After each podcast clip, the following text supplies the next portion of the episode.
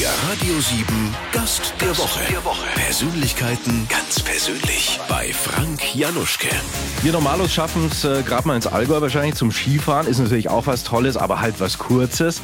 Er paddelt 3000 Kilometer den Yukon entlang. Dirk Rohrbach ist heute unser Gast der Woche hier auf Radio 7. Hallo. Guten Morgen, freue mich sehr. Dirk, erzähl uns mal, warum machst du diese langen Reisen? Eigentlich um Menschen zu treffen. Also klar auch, um irgendwie tolle Landschaften zu erleben, aber ich bin wahnsinnig neugierig auf andere Menschen, wie die leben und versuche ihre Geschichten zu erzählen dann letztendlich auch. Ich mache das ja nicht nur, das ist kein Urlaub, also keine, keine Reise einfach weg oder kein Aussteigen, sondern ich fahre da bewusst hin, um einfach Menschen zu begegnen und deswegen auch gerne mit außergewöhnlichen Gefährten und am liebsten aus eigener Kraft, weil das Reisen dann nochmal intensiver ist. Mhm. Und äh, da habe ich ganz viel Tolles erleben dürfen und bin da sehr dankbar, wie sich das so alles gefügt hat. Du hast jetzt äh, gesagt, das ist keine Auszeit. Trotzdem, wenn man so an Reisen denkt, ich möchte mal weg für ein paar Monate, wenn wir da jemanden fragen würden, die würden sofort sagen, ja, Asien, Indien, das sind so die Klassiker. Warum ja. ist es bei dir die Ecke Nordamerika? Das habe ich auch ganz oft versucht ne, herauszufinden, Frank. Und ich glaube, es geht zurück so in die Kindheit. Ich habe früher ganz viel ferngesehen. Ähm, danke meinen Eltern, dass ich das durfte. Und das hat mich wesentlich geprägt. Und da gab es ganz viele ähm, Serien aus Amerika. Und eine ist mir besonders hängen geblieben. Ich, wahrscheinlich erinnert, äh, erinnert sich niemand mehr dran. Die hieß Sierra. Da ging es um Park Ranger, Nationalpark Ranger, in einem fiktiven Nationalpark in Amerika. Der mhm. hieß Sierra, war aber eigentlich Yosemite in Kalifornien. Und ich habe die Bilder gesehen und die haben dann so Abenteuer bestanden und Touristen beschützt und gegen Wilderer und Kriminelle gekämpft. Und da dachte ich, ich werde auch Ranger und ich muss nach Amerika. Und dann hat es lang gedauert, 20 Jahre, und dann war ich da zum ersten Mal völlig geflasht und äh, seit dieser Zeit lässt mich dieses Land und vor allem die Menschen nicht mehr los und das mhm. Lebensgefühl dort. Journalist, Arzt und Abenteurer. Welcher dieser drei Berufe überwiegt bei dir eigentlich? Ist Abenteuer ein Beruf? Ja. ich bin, ich sehe mich, mich eigentlich so irgendwie als Berufsreisender und, äh, und Fotograf vielleicht am ehesten. Das Fotografieren ist immer wichtiger geworden in meinem Leben. Ich mache das schon ganz lange, ähm, nie hauptberuflich, bis ich eben ausgestiegen bin vor sieben Jahren und seit dieser Zeit nimmt das einen immer größeren Raum ein. Und äh, ich will Geschichten erzählen mit Bildern, aber eben auch mit Gesprächen von den Leuten, die ich treffe. Das heißt, ähm, ja, Journalist, Autor, Reisender, wie auch immer du das äh, mischen willst, am Ende bleibt der Berufsreisende wahrscheinlich als zutreffendster Begriff. Äh, eine deiner Reisen waren 3000 Kilometer den Yukon äh, runterpaddeln oder, oder, oder rauf? Oder wie nee, runter. Runter. Bescheuert. also das war ja zu anstrengend gegen die Strömung, ne? natürlich ja. runter. Alles klar, dazu braucht man ein Kanu. Mhm. Ähm, das hast du vor Ort gebaut mhm. aus Birkenrinde. Erzähl uns mal was darüber. Ich wollte äh, auf diesem Fluss vor allen Dingen zu den äh, Ureinwohnern, die da leben. Das sind fast alles äh, Nachfahren der Ureinwohner in Kanada und noch mehr in Alaska, wo es 20 Siedlungen gibt ungefähr, die am Yukon liegen, zu denen auch keine Straße führt. Der Yukon ist da die Hauptstraße in die Wildnis, in den Busch von Alaska. Und äh, das sind im Delta Yupik Eskimos, im Landesinneren sind das äh, Athabasken-Indianer, die früher selbst mit Kanus aus Birkenrinde auf dem Yukon unterwegs waren. Mhm. Und ich dachte, wenn ich so ein authentisches Boot baue, dann könnte ich denen vielleicht ein Stück weit auf Augenhöhe begegnen und Türen öffnen, Gespräche beginnen. Die sind längst auf Aluboote umgestiegen. Aber so. auch der Gedanke so aus äh, aus nichts, also mit nichts, in die Wälder zu gehen, mit archaischen Handwerkzeugen dann das Material zu sammeln, Birkenrinde und Wurzeln und Holz, also Bäume fällen letztendlich und dann Fichtenharz zum Abdichten der Nähte. Mhm. Das hat mich so gereizt, dass ich recherchiert habe, einen Mann gefunden habe. Es gibt nicht mehr viele Menschen, die diese alte Tradition noch beherrschen. Und einer davon lebt in Ontario, Tom Byers, mit dem habe ich drei Wochen gebaut, dann das Kanu quer durch Kanada bis nach Alaska transportiert und dann bin ich eben diese 3000 Kilometer auf dem Yukon gepaddelt. Wow, und äh, wenn was kaputt ist, da kann man nicht mal schnell in den Baumarkt gehen. Wie macht man das dann, wenn leck ist? Na, der Baumarkt ist quasi überall am Ufer. Ne? Du so. findest alles, was du brauchst, eigentlich bis zum, bis zum Delta. Da gibt's dann irgendwann keine Bäume mehr. Aber du findest Birkenrinde, du findest die Wurzeln, du findest Fichtenharz und Holz zum Reparieren eigentlich überall unterwegs. Ich habe ein kleines Reparaturkit mitgenommen. Da war ein Stück Birkenrinde drin und eben auch Harz und Wurzeln. Und das habe ich tatsächlich leider auch ganz früh schon gebraucht, weil mhm. ein Unfall passiert ist. Ui, ui, ui.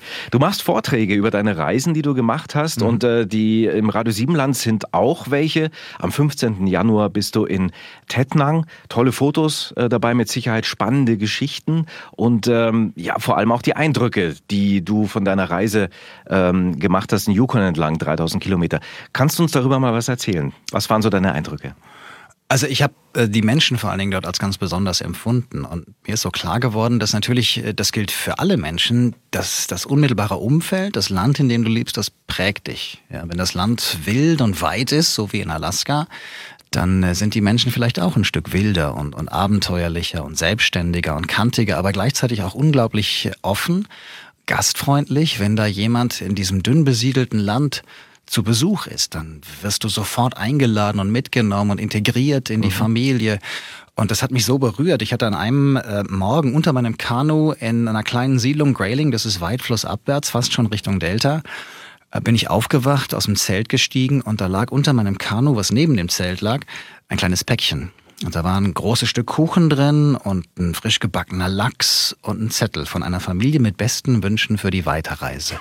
Ich wusste nicht, wer mir das da hingelegt hat. Tatsächlich. Aber so die Selbstverständlichkeit der Hilfsbereitschaft, das mhm. spürst du da immer wieder und den Zusammenhalt und das sind eigentlich so die, die unvergesslichen Momente, die das Reisen gerade auch in so wilden Regionen auf dem Fluss unvergesslich machen und mich da immer wieder hinziehen. Apropos Essen, apropos äh, Treffen, man trifft ja nicht nur Menschen, du paddelst da runter und siehst am Ufer vielleicht einen Bären, der ja. dich auch als Essen betrachtet. Was hast du da gemacht? Ist dir das passiert? Ähm, ich habe Bären gesehen am Ufer, aber nicht viele. Alaska ist so riesig, da, da, das ist kein Zoo, da musst du nicht erwarten, dass du ständig irgendwie Bären und Elche siehst. Man sieht das schon und man sieht vor allen Dingen Spuren auch im Sand und weiß, aha, die gibt's hier schon auch und da muss man vorsichtig sein. Aber grundsätzlich stehen wir Menschen natürlich nicht auf der Speisekarte von Bären. Bären, sondern wenn die neugierig sind, ja, oder wenn wir in ihr Territorium eindringen, sie überraschen, die Mütter ihre Kinder, die jungen Bären schützen, dann gibt's mitunter immer mal wieder Unfälle und äh, die werden manchmal fehlinterpretiert. Ich hatte nie eine äh, brenzlige Situation, ich habe aber auch mhm. immer sehr akribisch aufgepasst. Wo mhm. koche ich?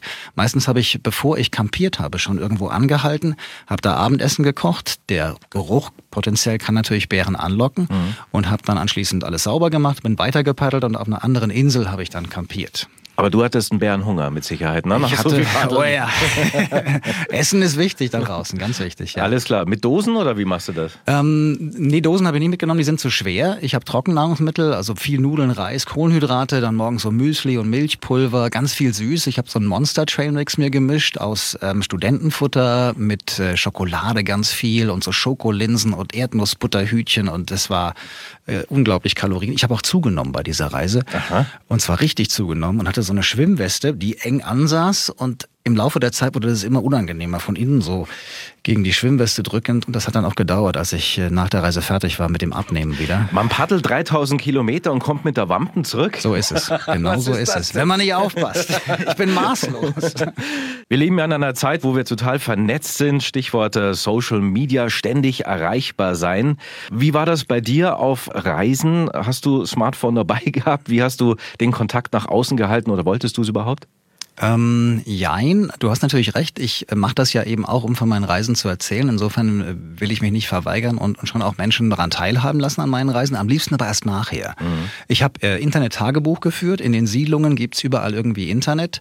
Entweder direkt äh, bei den Stammesverwaltungen oder an irgendeinen Schulen. Ach, da gibt's Internet, aber in Mecklenburg-Vorpommern nicht. So ist das Verstehe. wohl, ja.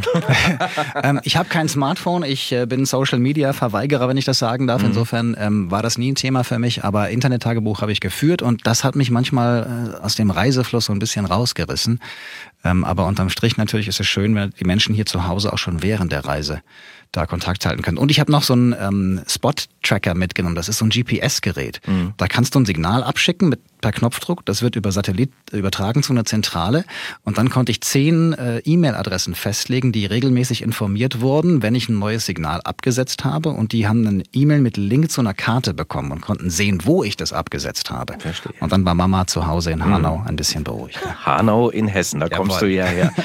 Jetzt, äh, wenn, wenn dir äh, jetzt die Radio 7 Hörer zuhören, da wird sicherlich äh, jeder den Gedanken haben oder viele den Gedanken haben, Mensch, sowas möchte ich ganz gern auch mal machen, raus aus dem Trott mal eine lange, lange, lange Reise irgendwie machen. Mhm. Es scheitert ja ganz oft. Warum glaubst du, kriegen wir das irgendwie nicht gebacken, dass man mal sagt, so, nächstes Jahr, drei Monate bin ich weg? Wahrscheinlich ist es Angst, dass dann irgendwie man unabkömmlich sei oder im Gegenteil, dass dann andere Menschen die Position einnehmen und nichts ist wie vorher und ich muss Sachen aufgeben. Und ich habe auch ganz lang gebraucht, bis ich diesen großen Schritt und Schnitt gemacht habe, meine anderen Berufe unter anderem als Arzt an den Nagel gehängt habe und eben raus bin und jetzt Dauerreisender Nomade, Fotograf bin. Ähm, aber was sich dann da so entwickelt, das ist so das Spannende. Also einfach mal eine Tür zumachen, dann geht irgendwann die andere auf und die führt dich vielleicht irgendwo hin, wo du gar nicht dran denkst und was viel großartiger ist. Also ich glaube, wir müssen uns hier in Europa keine Sorgen machen, dass wir verhungern müssen oder äh, dass wir existenziell so in Not geraten, dass ein Überleben gar nicht mehr möglich ist, wenn wir mal so einen Schnitt machen. Im Gegenteil, traut euch, geht da raus. Ihr könnt auch mit mir, wir machen Spendenreisen zum Yukon nach Alaska, nicht im Birkenrindenkanu, aber ähm, ja, das muss ja nicht immer drei Monate sein, ne? Ja. aber allein schon mal so, so ein Traum, den man lange hegt, ähm, umzusetzen. Und äh, klar, je länger, desto entspannter und schöner ist vielleicht das Erleben, aber manchmal sind es eben nur die zwei, drei Wochen und die können ja auch bereichern. Du bist eigentlich nur noch auf Reisen, also entweder im Ausland oder eben dann ähm, auf Abenteuerreise und dann kommst du zurück, machst mhm. du Vorträge und bist wieder unterwegs. Gibt es trotzdem sowas wie einen Ankerpunkt bei dir? Ähm, also in Amerika ist es mein Auto. Ich habe einen alten Truck, äh, über 40 Jahre alt. Loretta heißt sie. Ein Ford Pickup, so hinten mit Camperkabine drauf, so einer kleinen. Und, und da fühle ich mich echt zu Hause. Da das bleibt auch im Ausland. Wir Männer benennen unser Auto mit einem Namen. Das ist ein weltweites Phänomen. Und es muss ein weiblicher Name sein. Ach so. Das ist ganz wichtig, ja. und äh, ja, sie bleibt im Ausland. Sie bleibt in äh, Kalifornien, wenn ich hier in Deutschland bin. Und dann äh, hole ich sie wieder ab und fahre mit ihr rum und äh, erkunde Amerika. Und wenn ich nicht auf dem Fahrrad sitze oder eben gerade paddel. Und mhm. das ist ein Stück weit zu Hause. Dann ist irgendwie natürlich schon so meine Wurzeln liegen in Hanau in Hessen, die Geburtsstadt der Gebrüder Grimm und von Rudi Völle, wie ich immer gerne anmerke. Daraus sind wir sehr stolz in Hanau. Und da ist meine Familie noch, meine Schwester, meine Nichten, mein, mein Neffe, meine Eltern und das ist schon ein Ankerpunkt. Und dann der dritte ist, ist München eigentlich so. Da bin mhm. ich ja seit ganz langer Zeit eigentlich mhm. auch, habe da berufliche Wurzeln, habe da viele Freunde. Da ist unser Büro, von dort aus organisieren wir die Vortragstour. Und äh, in diesen drei, vier Punkten spielt sich dann irgendwie das Leben ab. Alles klar, aber wenn du jetzt zurückkommst, nach vielen Monaten von deiner Reise wieder nach Hause oder wo auch immer dann hin, äh, in dieses äh, Ankerpunkt-Dreieck, was fällt dir da besonders irgendwie auf? Weil es ist ja ein ziemlicher, ja, wieder eine Eingewöhnungsphase. Wie, wie nimmst du deine Umgebung dann wahr? Du meinst hier in Deutschland? Ja, ja, wenn du wieder da bist. Ich finde tatsächlich, dass es hier wahnsinnig eng ist. Also jetzt äh, räumlich klar, wir sind natürlich wahnsinnig dicht besiedelt im Vergleich zu den Weiten Alaskas oder auch äh, im Westen in den USA. Ähm, aber das äh, spiegelt sich in unseren Köpfen, glaube ich, auch manchmal mhm. wieder. Also es fällt mir extrem auf, wenn ich in den Flieger steige in Amerika schon. Zurück nach Deutschland, am besten noch deutsche Lu äh, Fluglinie. Und du weißt schon, es sind ganz viele Deutsche an Bord da wird dann nicht mehr Rücksicht genommen. Da ist niemand mehr höflich. Da, der, ich will der Erste am Aussteigen sein und in Amerika gibt's das nicht. Mhm. Wenn du aussteigen willst aus deiner Reihe im Flieger, dann warten die alle brav, bis du ausgestiegen bist. Americans first. Ja. die Deutschen auch. naja, und, und hier ist eben anders irgendwie. Ja, so mit Ellbogen habe ich das Gefühl mhm. und, und ein Stück weit ähm, fremdel ich erstmal damit, wenn ich nach langer Zeit zurückkehre, merke dann selber, wie ich vielleicht auch wieder so in diesen Trott reinfalle. Vielleicht mhm. ist das einfach so, wenn man in in, in, in dichten, bevölkerten Regionen zu Hause ist, dann äh, ist das etwas, was man nicht vermeiden kann. Aber ich finde es schade, weil so eine Höflichkeit, Respekt, Raum lassen, Platz lassen, ähm, das ist wohltuend und äh, versaut natürlich auch ein Stück weit, wenn man eben so lange weg war. Wie ist das bei dir mit Fernweh und wie ist das bei dir mit Heimweh? Ähm, ich kann das irgendwie gar nicht trennen. Also ich weiß, also ich habe das Gefühl, das klingt jetzt vielleicht ein bisschen platt, aber bin da zu Hause, wo ich gerade bin, ein Stück weit auch. Ne? Und deswegen gibt's eigentlich weder Fern- noch Heimweh. Ähm, und ich merke aber schon, wenn ich ähm, in den Flieger aus Amerika zurück nach Deutschland steige, dann, dann hadere ich so ein bisschen. Eigentlich würde ich lieber noch bleiben. Also es kann nie lang genug sein. Ich bin mhm. ja wirklich sechs, sieben Monate teilweise weg äh, im Jahr. Und trotzdem denke ich mir, ah, wann kann ich denn wiederkommen? Und muss dann auch ganz schnell den Rückflug buchen. Lange Reisen liegen äh, dir offenbar, ne? 3000 mhm. Kilometer mit dem Kanu, den Yukon entlang. Ähm, vorher bist du aber geradelt und zwar von New York nach Los Angeles. Aber rüber gepaddelt bist du nicht, ne? Du bist wahrscheinlich geflogen erstmal. Nee, ich habe äh, ähm, tatsächlich, ich habe die Reise zweimal gemacht. Einmal für, für eine Fernsehdoku, die wir gemacht haben. Und mhm. die erste Reise, die hatte ich in, in meiner Heimatstadt, also in Hanau, begonnen, bin durch die Flusstäler Deutschlands bis nach Bremerhaven und da auf ein Frachtschiff gestiegen. Ah. Und in zwei Wochen übers Meer geschickt geschippert bis nach New Jersey, kam dann so im Sonnenaufgang bei New York vorbei, Freiheitsstatue, die Skyline, die Sonne kam hoch, das war zum, zum Weinen schön. Und ich wollte das ganz bewusst, weil ich entschleunigt ankommen wollte mit der Seele zeitgleich, nicht erst Tage später wie, wie im Flieger. Mhm. Und dann bin ich von New York gestartet und mit dem Fahrrad äh, in knapp drei Monaten einmal durchgefahren bis Los wow. Angeles. Ja. Okay, weil du gerade gesagt hast, entschleunigt. Ähm, reisen wir zu schnell, deiner Meinung nach? Wir leben zu schnell, glaube ich. Also wir hetzen ja und vergessen tatsächlich so ein Stück weit auch ähm, den Moment eigentlich wahrzunehmen, zu erkennen oder vielleicht auch zu leben. Und, und viele versuchen das ja oder wünschen sich das ja, ja, so den Moment leben und mhm. nicht so hetzen, was war gestern hadern mit der Vergangenheit oder was passiert morgen, was muss ich alles planen, organisieren. Und dabei vergessen wir echt das Hier und Jetzt. Und, und ja, wenn wir beide sprechen, das, wenn ich jetzt vorausdenken würde, was ist denn nachher noch hier und ich muss Termine und ich kann jetzt gar nicht mit dir sprechen, äh, der Kopf ist woanders, das wäre mhm. doch schade schade. Und, mhm. und jetzt so, ich finde es das schön, dass wir zusammensitzen und jetzt uns diesen Moment nehmen und auch, auch reden miteinander mhm. einfach. Wenn, äh, was, was war, waren deine Erlebnisse, wenn du mit dem Fahrrad durch ein so großes Land wie äh, Amerika fährst? Ähm, was ist dir da durch den Kopf gegangen? Oder bist du da kopfleer oder genießt du da auch komplett den, den, den äh, Moment? Ich, das gelingt nicht immer. Ich versuche das und das geht natürlich bei so einer Reise, wo man so ähm, den Alltag auch reduziert, so um die ganz essentiellen Dinge. Also auf dem Fahrrad kannst du ja nicht so viel mitnehmen. Das heißt, mhm. du musst irgendwann hast du die Ausrüstung perfekt gepackt. Du weißt, wo alles ist. Du musst also nicht lange suchen. Ähm, und dann geht's so um die ganz grundsätzlichen Dinge. Ich fahre jetzt heute los von A nach B. Heute bin ich irgendwo. Wo ist es denn genau? Wo gibt's was zu essen, zu trinken? So logistische Grunddinge mhm. halt. Und das Reduzieren des Alltags, das macht es so spannend und so, so toll auf Reisen zu sein, finde ich zum einen. Ähm, dann wieder die Begegnung mit den Menschen. So ein Fahrrad ist in Amerika ein Türöffner. Da gibt's natürlich auch Radfahrer. Aber man ist da gerade so im Mittleren Westen schon noch Exot, wenn du mit so einem voll bepackten Tourenrad dahin durchfährst. Und das öffnet manche Tür. Und ich höre ganz viel Radio.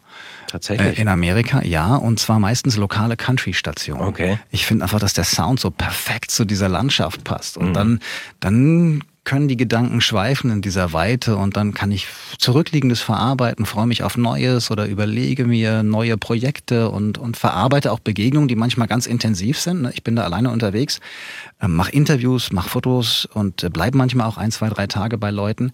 Und dann brauche ich diese einsamen Phasen auf dem Fahrrad vielleicht auch, um so zu reflektieren, was war da jetzt eigentlich, was war das Besondere und wie möchte ich das erzählen vielleicht später. Mhm.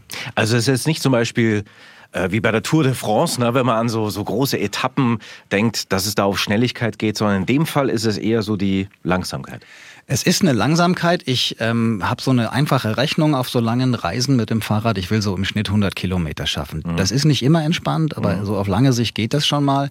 Und ähm, dann äh, kann ich mich treiben lassen, kann auch mal Etappen haben, wo ich nur 50 vielleicht habe und dafür fahre ich halt morgen oder übermorgen mal 150 Kilometer. Mit Rückenwind der Prärie ist das dann überhaupt kein Problem mehr. Mhm. Und vor allen Dingen, ähm, ich bereite mich da auch nicht speziell vor, weil es kein Rennen ist, sondern ich fahre mich tatsächlich ein. Dann sind die ersten Etappen kürzer und im Laufe der Zeit werde ich fitter, ich komme besser mit dem, mit dem Reisen unterwegs sein zurecht und dann kann ich auch längere Etappen mal fahren, ohne zu hetzen. Du bist Abenteurer, du bist Arzt, ähm, du bist Journalist.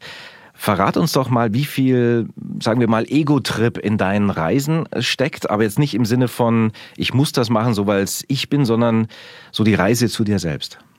Hm. Ähm, ich tatsächlich nutze ja die Reisen, um den Menschen zu begegnen.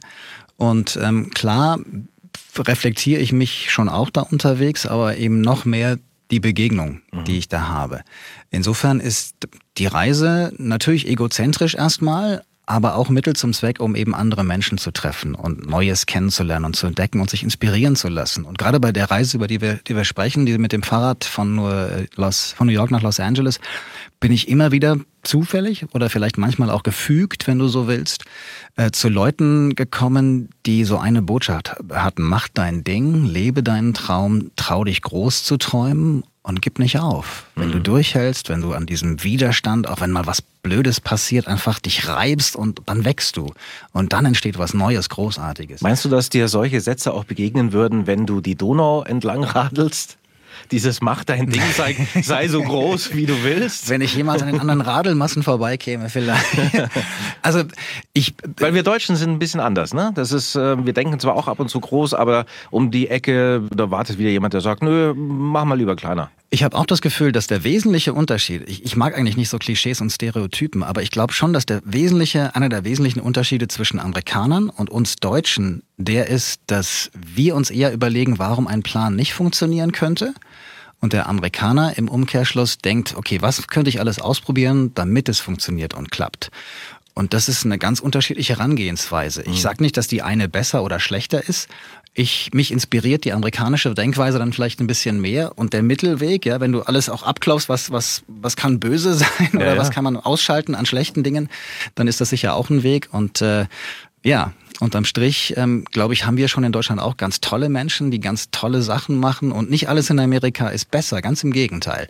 Je länger man da reist, und das ist mir in den letzten Jahren aufgefallen, je intensiver ich mich damit beschäftige, desto mehr störe ich mich auch äh, an Dingen oder stoße irgendwo an, wo ich denke, hm, das machen wir aber in Deutschland schon irgendwie cooler. Mhm. Also wer ist wirklich das freiere Land, Amerika mhm. oder wir Deutschen? Wir haben äh, vieles Fantastisches gehört über deine Reisen. Du bist in Yukon äh, runtergepaddelt, du bist auch mit dem Fahrrad von New York nach Los Angeles. Hast du vielleicht noch so einen Satz, der dir hängen geblieben ist, äh, aus einer Begegnung mit bestimmten äh, Menschen? Also einen, an den ich mich wahnsinnig gerne erinnere, ist ähm, einen, den ich in Alaska am Yukon äh, gehört habe, von einem äh, Russen, der ausgestiegen war. The Mad Russian Jake. Äh, Jakob heißt er eigentlich, kommt aus Moskau. Und äh, wir haben so philosophiert, warum Flüsse uns so ansprechen und anziehen. Und er hat erstmal von der Dynamik erzählt, der Bewegung des Wassers, auf die wir reagieren als Menschen. Aber noch wichtiger sei der Horizont. In dem Fall jetzt, der durch den Fluss entsteht. Aber das gilt, glaube ich, für jede Landschaft. Je weiter der Horizont ist, hat er gesagt, desto weiter kann der Blick schweifen und damit werden das Herz, die Seele und der Geist der Menschen groß. Und das spüre ich, wenn ich da unterwegs bin, in diesen einsamen Regionen, egal ob jetzt am Yukon in Alaska oder auch äh, im Westen in Utah oder in Nevada oder auch in Kalifornien. Wenn du diese Weite hast und dann Leute triffst, dann spürst du, dass die ganz anders reagieren und mit dir umgehen und eine ganz andere Ausstrahlung haben. Und das werde ich nie vergessen und, und da denke ich auch gerne zurück und das erinnert mich immer dran, vielleicht selbst noch so ein bisschen weiter zu denken. Was sind deine äh, Pläne für demnächst, für die Zukunft? Schon neue Reisen geplant? Ja, ich freue mich wahnsinnig, weil nächstes Jahr gibt es eine neue große epische Reise, wahrscheinlich die, die größte, epischste, die ich jemals gemacht habe. Und Amerika lässt mich nicht los. Ich reise da jetzt seit 30 Jahren hin im kommenden Jahr werden es 30 Jahre, habe bestimmt 50 Reisen gemacht. Und ich will nächstes Jahr nach der Umrundung Amerikas mit dem Fahrrad und quer durch von Ost nach West, möchte ich jetzt gern von Nord nach Süd. Aber nicht gerade, sondern mit möglichst vielen Umwegen auf dem Wasser. Und deshalb werde ich im kommenden Frühjahr, Ende Mai, mit Schneeschuhen zur Quelle des Missouri okay. River stapfen mhm. in die Berge der Rocky Mountains in Montana und dann den längsten Fluss Amerikas aus den Bergen über die Prärie bis nach St. Louis, Missouri paddeln und dann dort über den Mississippi, den zweitlängsten Fluss, bis zum Golf von Mexiko ins Meer. Das sind 6000 Kilometer Fluss ungefähr. Vier, fünf Monate wird das mindestens dauern mit ganz unterschiedlichen Geschichten und Landschaften und auch Klimazonen und ich freue mich wahnsinnig drauf. Wahnsinn. Klingt super, super, super. Wir sind alle neidisch. Lieber der Grorbach, zum Abschluss ähm, die sieben Radio 7 Fragen. Mhm. Ich stelle dir eine Frage ja. und du antwortest kurz drauf, kann auch gerne ein Stichwort sein. Okay. Drei Dinge, die bei dir auf Reisen immer dabei sein müssen. Ein guter Kaffee, die Kamera und das Radio. Du paddelst in deinem Kanu den Yukon runter, szenierst übers Leben und auch vielleicht über das Vorleben. Wärst du da eher ein Cowboy gewesen oder ein Indianer? Indianer. Tatsächlich. Die, die sind dir näher, ne? Ja, ich meine, also ich, ich, glaube, dass die Indianer unseren deutschen Vorfahren gar nicht so weit äh, entfernt sind. Äh, das haben die Indianer tatsächlich auch drüber immer wieder erzählt. Wir Deutschen, also wir, wir Germanen haben ja früher auch so in Stämmen gelebt, mhm. ja, und, und da waren dann auch Bäume, um die wir getanzt sind. Das tun wir ja heute noch in Bayern. ähm, und äh, das tun die Amerikaner, die, die Indianer eben auch. Und insofern gibt es da, glaube ich, mehr Parallelen als Unterschiede. Wir müssen nur ein bisschen weiter zurückgehen. Und vielleicht fühle ich mich deshalb den Indianern in Amerika ein bisschen verbunden. Wobei ein Cowboy schon auch lässig ist so auf dem Pferd. wir bleiben gleich bei deinem Kanu. Das ist eng, vielleicht noch eine zweite Person rein. Wer dürfte da rein? Angela Merkel oder Donald Trump? Angie, of course. Ja? Yeah? Ja. Yeah. Lange Zeit, um über Politik zu sprechen. Oh, ja. Oder warte mal, nee, ich muss, glaube ich, Donald mitnehmen und plötzlich irgendwo in Alaska vergessen. Ups, ach, da war noch jemand. ähm, was ist schöner in der Wildnis, der Sonnenaufgang oder die Sterne Nacht? Also in Alaska ähm, ist die, die Nacht eigentlich fast schöner, weil da gibt's ja die Mitsommernacht. Da geht die Sonne ja nie richtig unter. Und dann gibt's ganz unterschiedliche Farben, die ich hier bei uns noch nie gesehen habe. So Malventöne und so ganz sanft. Und es ist so magisch, auf dem Fluss zu sein.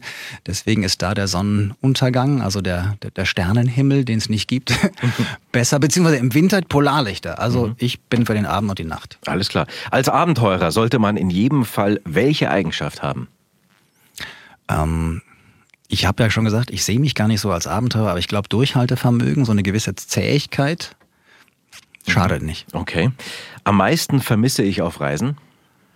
Ähm, frisches Obst und guten Salat. Ja. schwierig mitzunehmen, ne? In Ja. der Tupperbox. Ja. Eine Auszeit und länger verreisen sollte jeder mal. Mhm, unbedingt. Ja? Ja. ja. Mhm. Das, ich meine, das ist ja eine alte Weisheit, die wir alle kennen natürlich. Eine Reisen äh, verbindet Menschen und Völker und, und lässt uns besser verstehen einander. Und ich glaube, das schadet uns gerade jetzt in der Zeit nicht, wenn wir mal mehr aufeinander zugehen und feststellen, ach so, die Menschen sind ja gar nicht so, wie die Nachrichten und die Politik immer wieder widerspiegeln. Ein tolles Schlusswort, aber auch ein Wort des Anfangs. Du machst nämlich viele Vorträge mit tollen Fotos, schönen Geschichten. Auch hier im Radio Siebenland am 15. Januar in Tettnang. Es geht um Yukon, deine Reise, die du dort gemacht hast und äh, alle weiteren Termine, die du noch hast, auf deiner Website dirkrohrbach.de. Lieber Dirk, beehr uns bald mal wieder. War super spannend. Danke. Sehr gerne. Danke dir, Frank. Der Radio 7 Gast der Woche. Persönlichkeiten ganz persönlich bei Frank Januschke. Jeden Sonntag 10 bis 12. Exklusiv auf Radio 7.